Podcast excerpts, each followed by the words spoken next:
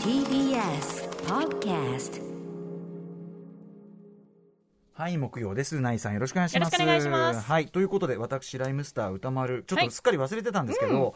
あの、今日、ね、今日発売とあるの、。今日発売の週刊文春にちょっとドカンと私のえ、とある記事が、いや、あ、違う違う、あ、違う、文春法じゃない。文春法じゃない。文春法じゃない。ああ、そうだね。そういうふうに捉えるもんね、普通ね。そんなこと言ったら、そうだよね。この順番には文春法だよね。うんああ、違うんですよ、違うんですよ。法じゃない方で。謝罪ですかえ謝罪ですかもう謝罪は常にもう ね、5年目、5年目という、謝っていないというね、アトロク五年目えーアトロクえーということでアトロク5年目なんですけどね、ちょっとメールもいただいてそうなんで、ぜひちょっとごはい、読紹介ませしていまたしょう。はだきいま、す。ラジオネーム黄緑さん、歌村さん、うないさん、こんばんは。こんばんは毎週買っている週刊文春を今日も電車の中で読んでいたら、いつも楽しみにしている家の履歴書に見慣れた顔が、家の履歴書というコはいーナーがあるんですよのあねれ。ですね今まで住み住んだこう家の話をして、であの間取りのねなんかが書いてあって、えーそれを通じてその人のこう、まあ、反省を語っていくみたいいろないろなね。著名人の方がはい毎回もう登場するあー名物コーナー、家すごいコーナーよの履歴書にですね、うん見慣れた顔、そう、歌丸さんが登場しているではないでびすっくりだよか。ね幼少時、ドラえもんに憧れて押し入れに部屋を作ってもらっ た話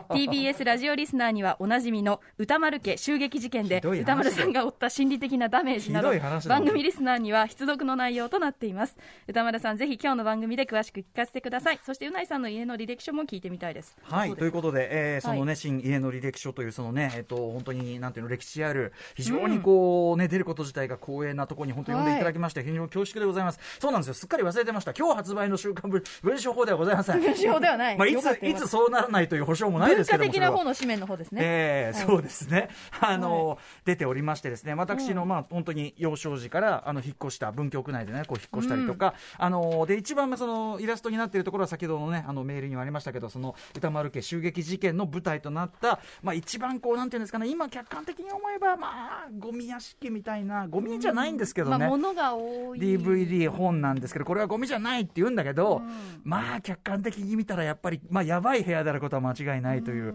その部屋しかもねこれ今回あの家の履歴書僕も見て読んでますけどいつも、なかなか異例のこととしてですね、このいつも書いていただいてるねこれイラストレーションが、えー、と市川浩一さんという方かな、あのいつも書いていたすごくあの見事に私の説明をですねあの口で言ったやつちょっとちょっと軽く図を書いたようなやつを見事に書いていただいてるんですけどその真ん中に私が本とか DVD の山に囲まれてつあの通称コックピットまたはツタンカーメンと呼ばれた私のそそのの本。家に入ってるはい、私のそうですまさに棺桶です私の、あのー形寝る寝た形にのみそのものが開いた状態その中に私寝てたわけですけどその絵だけはあの女子部ジャパンというところで私毎週ですね、はあいのお悩み相談コーナーはい、人生相談コーナーあります結構よね長く、ね、回数やってるんですけど、そこに提供した絵が毎週描いてるんですね毎週僕イラスト描いてるんですけど、でその時に取材の時にあのあちょうどこれ分かりやすいんでこの連載で描いたこの絵見てくださいって言ったらこれいいですねっつって、これ使いましょうってことそのでまま使われてそうなるんんでですよすねなんかあのみ自らのイラストがですね、私が描いたイラストがこの中に組み込まれてるというめっためったにないバージョンだと思うんですよこれ、市川さんのイラストと私のねその聞かれてる人のさインインタビュー E の方のさあのイラストが描かれてるってなかなか珍しいと思うんですその意味でもなかなかなレア回ええーわかりやすい間取りになってますよ私としては非常に恥をさらしておりますいけやどとこれんはでもねないこれどうやって足踏み入れてるのかが足は踏み場はないですだからそれだは、ね、から本当に隙間に足を刺して、そうですねだからその寝室まで行ってあのこれは図にはね見えてませんけど、はいはい足を踏むだからインディ・ジョーンズみたいなもんですよ ねあの足をこう入れてくこう位置はあるんですちゃんと、はいはいはいそして間違うと崩しますから山はね、うんうんうんこれ丁寧に丁寧にこう何の問題もないもうどどどこに何があるかもちゃんと把握してますから、何の問題もないし有機物のゴミは僕大嫌いですからあー、うん書いてありますね、ええこの中にもそうですこれはゴミではない食べかすとかは絶対にないんだけそどうそう本とか DVD が とんでもない量を積み上げられてるとそういうことですねでこれで襲撃事件というのがそうですそれ自体は汚くないししかも役立つものなわけだから根本的にゴミではないという自分の理屈にブレはなかったんですがただその襲撃事件をきっかけに、そのなんていうんですかねやっぱ他人の目に一旦さらされたことでその自分にとってこうなんていうの鎧のようにこう自分のさものが、んうんあの自分のそのハートを守る歌丸鎧さんよくおっしゃってますもんね、本は自分の鎧になる精神的な鎧になるっていうふうにそうですね、これだけのものをこう読んだりとか見たりしているのだからみたいなことで自分にとってのまあ城であり鎧でありっていう、あのーものだったはずが、一旦人のにこのねあー容易に。ピエール滝さんに、うんピエール滝ピエール滝さんに強行突破されてみると、ゴミ屋敷だって、うん、いや、歌原くんっつって、違うんですよ、ゴミ屋敷だっていうかね、あの、大騒ぎ、歌原くん、夜中よ、歌原くんっつって、入ってきて、で、な山をわざと山の上にこうやって転んだり、ドターンと か、あとそのスニーカーが積んであるんだけど、歌原くん、これちょうだいよって、やめてください、帰ってくださいよ、ずっと、ずっと滝さんに腹パンして、早く帰って、早く帰って、いや、そういう感じ。で、結局それで、その襲撃事件で、つまり、あ、あの、鎧だと思ってたものが、きいつの間にか弱点になっていた、自分にとって。これはまずいぞそっと。かそこ狙われちゃうとそうですそうです自分の一部をそう食いちぎられたような気持ちになっちゃうからそうなんかそこのれだけ持ってることが逆に弱点みたいそなう柔らかいなんていうの人に見せられない柔らかいハートみたいなものに逆になっちゃってたじゃないかって思っあーはいてはいはいこれはまずいなと思ってあのーまあ別にそれがだけがきっかけじゃないですけどうんうんはいまあ結婚を機にですねはいはいあのーお引っ越しして引っ越してでそこでえいやといろんなものを整理しましてというえーここに至るということでありがとうございますありがとうございますあとはその幼少時にその住み移ったそのマンションですよね文京区のマンションえーでその先ほどもあった通りドラえもんに2個目に引っ越した家ではあの押し入れをやっぱドラえもん調にと言いましょうかそはいはいこでリフォーそムこしたっでてね寝るなれるようにしてでん電気とかつけるようにして、やっぱ子供ってほらちょっと狭い秘密基地的なの好きじゃん、はいなんかそういう感覚だよね、ううんんそれでこうやってましたよなんでそんな話も出てきますんでね、お恥ずかしながらこんなところにね、ええまあ、とはいえ文集法ではないわけですから、母もあ一安心といったところでございます。ねあのそのお母様の話もええ面白かっでもたただ要するにこの状態はあの母のせいだっていうふうに、えー母の癖が遺伝したっていうふうに言ってますんで、えーたまに実家に帰るとあっていうねこれだっていうふうに思えこてあこれだっていう自分のよ要素これだってそういうことです目ねの当たりえにーして本本のタワー積むのこいつじゃんみた いなありますこれ見てたからあこしょうがないこいつとか言って失礼いたしました普段はそんな乱暴な口あの言葉遣い決していたしませんねはいということで、えーお母様お元気でしょうかという ね今日のね島尾さんのお便りじゃないですけど都内なんですけどねそこなんですけどはいということでぜひ皆さん、週刊文春ねねあ家の履歴書もっポとジティブな細かくいろいろ書いてあるからあくまでポジティブな記事でございますので、ねえーラジオリスナーの方も安心して読める記事となっておりますので、ぜひ、えーお買い求めお読みいただければと思いますはいそんなこんなで行ってみましょうかアフター6ジャンクション After Six Junction.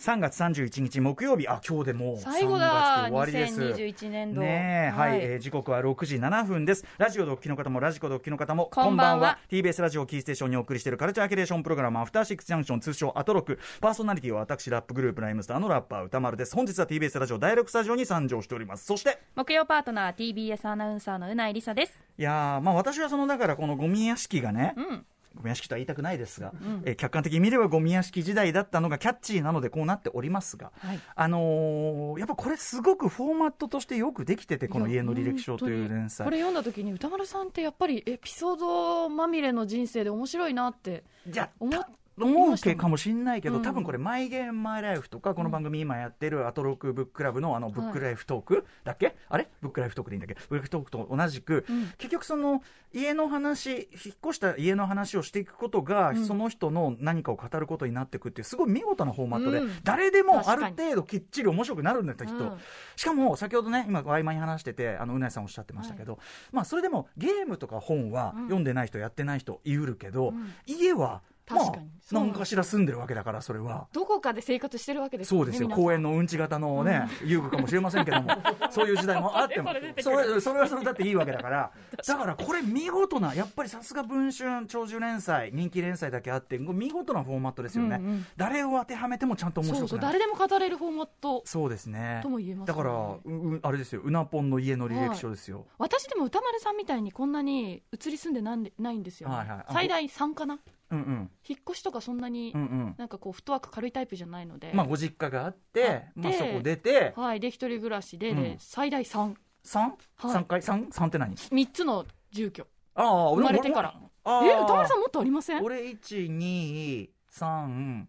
よあそうだね六個あるかそうかそうかそうかそうか、幼少期もかなり移り住んでるでみたもいだし六個は決してあのめちゃくちゃ引っ越す人いるじゃんえいますねああいう人からするとね身軽なも人うね更新迎えるたびに引っ越す方っていますよね引っ越しが好きな人っているいじゃないるんですよあれはすごいこ気とだよ、ね、になるんですよその気持ちがだからまあその飽きちゃうんですかね、街に。まあ何そうじかにゃない飽きが来るのかな。そうそうじゃないだからそのあーやっぱその新規一点確かにさその引っ越しのプラスの要素あるじゃない新規一点、うんうんうんうんただ我々の場合はそのまつわる面倒くささっていうのがさ、うんだってこの世で一番面倒くせえじゃんい引やっ越し超めんどくさいですよ。考えただけでめんどくさい。でもさうないさんそんなものないんでしいょや物はそんなないですけど、うんそのまずその住んでる場所に不満がないって 不いう満あの不満がないとか言い出したらこれはねだから、うんまあ、引っ越すモチベーションもそんなないんですけど、まあまあまあまあプラスにかかる費用、確かにあとまあ引っ越してかかりますもん自分ねで梱包するめんどくささそうですねでかかる時って、ええ多分本当に住む移り先によっては、うん例えば敷金礼金2か月2か月とか取られる可能性もあるじゃないですかありますねはいはいはいはいそしたら最大100万とか結構いきますね行く可能性あるじゃないですか、はいいはいはいやその100万あったら、えいや私は旅行に何回か行きえたないるなほどねとなかるほどね他に使えること考えちゃうと特に不満もないやっぱり確かこにのね引っ越し役やめたってなって終わっなちゃるうんほですどでもう生まれることはあるんだ引っ越したまに言われますね、うんうんうんたまになるほどね、うんいやでも分かります分かりますだからあのホイホイあの危機として引っ越しする人ってすごいよねあのマインドねパワーとね、うんまあ、でもそれだけこうパッとこうやるこうプラスを感じてるんでしょうけども、まあ、その意味では私もですね、まあ、襲撃事件ねその時は本当にぶっ殺すそとれ思があっっててだいぶ変わったと、まあ、正直ぶっ殺すと思ってましたけど あのーなありがたく、あの殻を破っていただいて皮とむいうけるエピソードだったんですねということにしておきましょうというね、ことでございます。あーまあまあでもぜひちょっとね文春法ねあの打たれてますんでぜひ ねごご誤解を招く そんなこんなですよ。えーそんな中ですねあれですね皆さんそうだあすいません日曜あいやいやいやいや本当にでもよかったですよ、毎無事で。毎日無事よ別に。いやだってもしそれでうんうん陽性とかだったまあら、確かにね今週いっぱい歌丸さんいないことになってますかまらあね。それはそれでね私はゴーストワイヤーテープを 出た出た 出た。ずーっとネットリックスの一気見とかできちゃいますしそうねで。すね、まあ、その調子が良ければの話 だけどね、うんそんなのはね。あのということで、あの日曜日に、まあね、毎日この話して申し訳ないですけども、うんえツイッチで、えー、というプラット、はい配信プラットフォームで、アトロックのゲーム実況第2回スペシャルをお送りしましたと、はいで私、ちょっとあの、まあ、風邪でしたね、結果はね、うん風邪でちょっと一旦お休みさせていただけて、うなえさんが本当、一日大活躍でございまいした。えいえいえ楽しかったです、はい私は。うん、ということで、ああの一応、改めまして、このね、あのなんでこうラジオ番確か組がこうゲーム実況スペシャルみたいなことをはい熱心にやっているのか、まあ、単純に、まあね、あのゲーム好きが多いっていうね、うんうんうん私も含め、うないさんもそうですし、あのスタッフも含め、そうですゲよーねム好きが多いという、だ単から純に木曜日ゲーム企画も多いですしね。ね、あとその、まあ、なんていうの、げ我々みたいにやり込んでる仕組みじゃなくても、まあ、キャッキャキャッキャ一緒に遊べるアマンガースとか、そういうのもあるしっていうんで、まあ、あの単純にレクリエーション的な意味もあるんですが、うんうんあのまあ、ゲーム実況っていう、ゲーム実況というか、配信、ああいう配信プラットフォームを使ったいろんなコンテンツって、要はある種、ラジオの、ポッドキャストもとかもそうですけどね、うんそうですよねあの新しいラジオの形、新時代の、うんうんうんで、まあ、こうやって電波を飛ばして聞いていただくという、こういうのももちろん残っていくでしょうが、うんうん今後、いろんな音声コンテンツの形、どんどん盛んになっていって、うんという中で、えーまあ、逆にこう音声コンテンツこう発信しゃべり手のプロチームとして、うんうんえー、とそういう新しいプラットフォームで今のうちに何ができるのかとか、うんどこまでいけるのかみたいなことを探っておこうというこれはまさに橋本良文プロデューサーいやさ、まさに牽引者の牽引感覚からくる牽引しようという牽引しようという意気込みからくる。ね、えー企画でございます。まあでも、あのーまあおもろいじゃん。あの、軽くパパッとやってさ、あの、なんか絵図絵図柄なんかもすごい今回は、そうなんですあよ。の橋系仕込みのと言いましょうめか。ちゃくちゃかっこいいゲーミングスタジオになって。ねえ、あの絵面変えるだけでもやっぱりぎゅっねとまたあ違そうこもん住ね。みたいで すもん。ゲーム配信するときあそこでやりたいぐらいかっこよくて。やっぱ違うよね、やっぱね。うん、気持ちがモードね違いますね、うんやっぱり嬉しくなって、まあそんな感じで、だから言っちゃえば、あの、広い意味でのラジオの新しい形っていうのうをん先取りに的にこう、いろいろこう試してみよう。全然実際楽しいじゃんというようなことで、あの、慣れておこうじゃないですけでど。実際にツイッチがツイッチでたまたま触れていただいて、うんうんそこから TBS ラジオを聞いてくださる方も必そういっぱずいますから初見の方も結構いらっしゃるからね、そういうような、そそううそそうそう、あの入り口にもなろうかなという、そういう思いでやっている次第でございます。でですね、あのメールもいただいてまして、はいまあ何しろ木曜日、あの今日のね、うないりささんが、あの一日仕切っていただいて、本当に、そして私があのサボってしまった分ですね、いやいやいやいやあのエルデンリングの地味なプレイをひたすら、超絶地味な はいはいえーリスナー置いてきぼりの配信を、はい、いやいやいやあ ら改めて言うのはねフロムソフトウェアという非常に歯応えがある日本のメーカー最新作エルデンリング世界的に超高い評価を受けております、えーエルデンリングをやり込むというね非常に難しいんで簡単には進まないというゲームなんですがということで、えーラジオネームうずこさんからこんなのいただいてます歌丸さんうないさんこんばんは初めてメールしますいつもさまざまな話題を楽しく拝聴しております嬉しいですメールありがとうございます、えー、27日に行われたアトロク4年目の節目のゲーム実況を初めて拝見しました、ももとより、えーやったこともなく興味を回れなかったゲームの世界ですが大好きなうないさんのノリを味わいたく参加し本当に楽しませていただきましありがとうごた、したざいますアトロックパートナー陣によるアマンガスはもちろん面白かったのですが今回の配信ではうないさんのエルデンリングに学ぶ点が多くあり初めて見てあの配信で学んでいただきました この感動をお伝えすべくメールさせていただいた次第です冒頭毒を避けるためただただひたすらに壺に乗る悪を繰り返す修行のプレイを高校野球に例え気持ちが大切とつぶやきながら徐々に動きの精度を上げていくうないさん、えー勝てる気がしないサイズの、えー呪霊に何何十回とやられながらも心境としては洗濯や皿洗いをしている時と同じそういうものと思ってやっているそんなこと言ってたフロムゲーでアンガーマネジメントをしているなど、えー淡々と話すうなぎさん、えーその姿はまるで素振りを黙々とこなしながら自身を高めていくアスリートのようでゲームにはこのような側面があったのかと視野が広がったような気持ちになりましたゲームに馴染みのない私のような人間も現実世界をナギーな気持ちで過ごすために波ではなくナギーな気持ちで過ごすためにエルデンリングを始めてみようかなと思える素晴らしい配信だったと思いますいや本改めて今回長い時間にわたりプレイをしてくださったうなぎさん配信を、えー支えてくださったスタッフの皆様に感謝申し上げ ます丁寧なメールあありりががととううごござざいいまますす、つこさん。であれでしょだからエルデンリング一一応序盤っていうか頭からやってたあそれともあれかあのいい自分のあデえーっタとをもう移行完し全新しくやりまして、うん新規からはいで歌丸さんに寄せたあキャラメイクキャラメイクをしたさせのていたあだきそうおでりすまかしスてキンヘッド、はい、うんでなんかえあのさ触手っていうかそのキャえっラの種と類スカンピンスカンピンというのはです ねスカンピンっていうどういう種類なんだよあの裸なんだよねそう もほぼう裸ふんどし一丁で、うん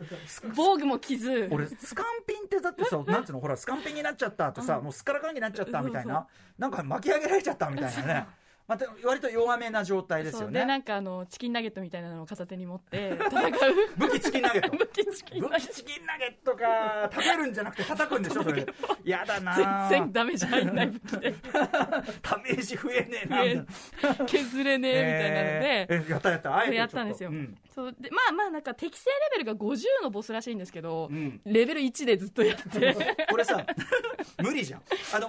今回はねオープンワールドで、はい最初からねこう空間が広げてどこでも一応行けちゃうから、はいそういうこう絶対無理な人にも結構初版から会えちゃうんですねそうそうそうそうなんですえよ分かってて言ったわけでしょだからあでも私そこのマップ知らなくて、うんうんうんでちょっとそれで今回やってみましょうっていうふうにはいはい聞いて OK ですじゃあやってみますじゃあ行ったことないととこ、うんもう全く見たこともないステージで,、でずっと最初壺を割る作業なんですよ壺っていうのはこれはレベル上げ的なことえっとあのー毒まみれのフィールドで、うんはいはい壺の上にあうま飲くめのない乗らないと毒状態になってさっき言ったインディ・ジョーンズですねで一番最初のステージなんで、うんはいはい毒消し持ってないんですよなるほどだかならるほ毒状態になったらもうやり直しあのちなみにフロムソフトウェアゲーム非常に厳しいので一旦何かダメージ食らったらほぼ死んでそうえっそとうそう元に戻ってしまいますそう、ねですのでそのしかも壺がとんでもないデリケートなんですよあちょっと触れると破壊する一応その足場としてきっちりできてねえんだそうの乗ることはできるんですけうど、ん正しく乗れないとすぐ壊れるので、やだね正しく乗るっていう作業がとっても難しくてこれがフロムソフトウェアででもね正しく乗ってないお前が悪いんだそうなんですよ、うんで壺に乗る作業で30分ぐらいかかりまして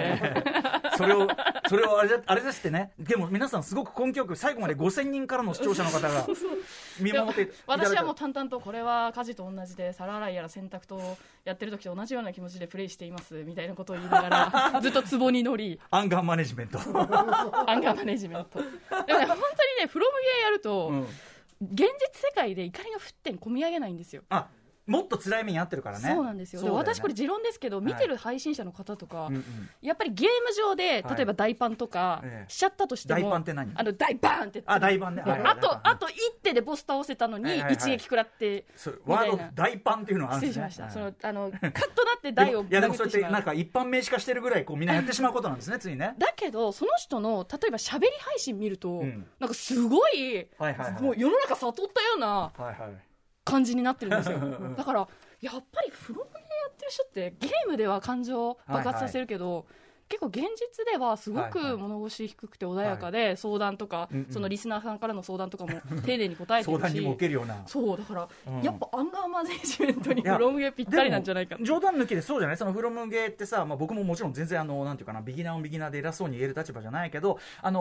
ー要はなんていうかな理不尽に難しいわけじゃなくて、うんうんうんちゃんと正しくそうなんです正よしい手順で正しくやればそうあの全然できるあのそういう意味ではむひょっとしたら難しいってことじゃなくて単にそのシビアっていうかそうですねねたでだから要はその街がなんだっけ大パン大パン 大パンもその自分そうへのな怒んでりすであっよて敵とかゲームに怒りじゃなくて、自分が正しく入力できなかったことへの怒そうりだよなんでねすだよから自分の不甲斐なさへの怒りだから決してその他者に人そうのせいにするってことがないというそうなんですよ、まあ、だから台に対してちょっと攻撃しちゃってるから、そ本れは当はそうで自すね分のこと殴ればいいんですけどいや、それもね、あの、健康にね、あの、支障を汚さない程 度にでも、思わず、バンってなるけども、うん。まあ、だからそういう、だからその、おっしゃるその理屈は、フロムゲーやってる人は人格者、これはあるかもしれない。そううん。はい、というこだからとぜで。ひ、うずこさんもちょっとゲームの世界、初めて垣間見たということなんですそうが、ゲームあんまりやってない人にいきなりエルデンリング進めていいものかという問題もありますけども。でも、うんアンガーマネジメントなんかにね、利用していただくのはいかがでしょうか。そうですねでもあのちゃんときっちりそのあこういうことかっていうのが分かればいいけど、まあ、ただスカンピンねいきなりレベル1で50に立ち向かうのはかなり無知えでもうまくやればいけるでもその、まあ、多分私50回ぐらい挑戦したんですけど、ええライフゲージ3分の1は削れたんですよあすごい最大でであー第2形態まで行ったんですよいけなくはないでんだ第2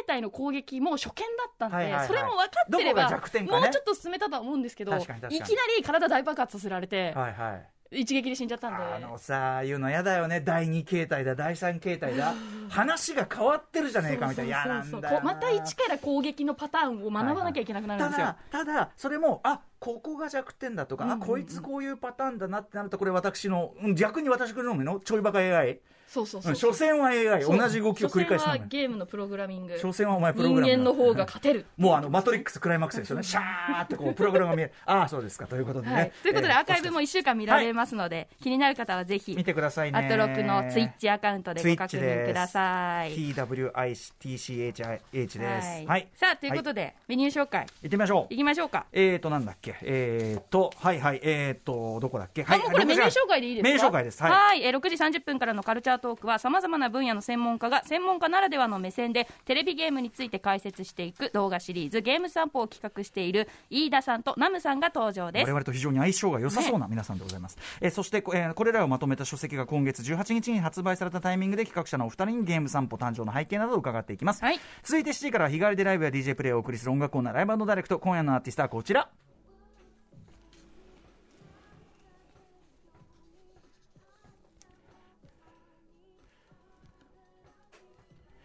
ルーツにアジアや欧米など多国籍のアイデンティティを持つシンガーソングライターシンシアさんが、えー昨日デジタルリリースしたファースト EP「タイムを引っ提げて番組初登場ですそして8時からの特集コーナー「ビヨンドザカルチャーは月刊島アワー3月号お元気ですか日本列島お便り旅はい、えー、月の一度のお楽しみ月刊島アワーの時間です今夜はリスナーの皆さんの遠くに住む友達や家族親戚恩師あるいは旅先で出会った一期一会の人たちへ伝えたい気持ちを私たちが代読し思いを伝えますあのさんまのからくりテレビの、あのなんか田舎のお父さんお母さんがなんか呼びかけるとかそういうイメージ的なことだったらしいですよ島尾さん的にはおーね。はい、なるほどなるほどまあ季節的にちょっとこうなんていうのかなそういう思いに駆られるということなんでしょうか、またスタジオでは遠く離れたその町のご当地事情も織り交ぜつつ思いを馳せるそんな特集です、はいえーね、そうそうからくりビデオレターそうそうそうそうんなそういう企画にでご近ざいまというこすとはなんいですね、遠くに暮らすあの人へ思いを伝えたいそんなリスナーの皆さんはまるに住むまるさんへというふうにまだ間に合うってことですねそうだね伝えたい相手の住む地域名と名前こちらは仮名でもイニシャルでも OK です、えー名前を明記しメッセージを書いて歌丸アットマーク tbs.co.jp 歌丸アットマーク tbs.co.jp まで送ってくださいまだ間に合います採用された方の中から1名の方に島尾さん直筆心のふるさとはがきをお送りします皆さんの思いを心を込めて代読しますお便りお待ちしておりますそして番組では、えー、Twitter、Instagram、LINE を稼働しておりますので皆さんぜひフォローしてくださいそれでは「アフターシックスジャンクション」行ってみよう Station. After Six Junction.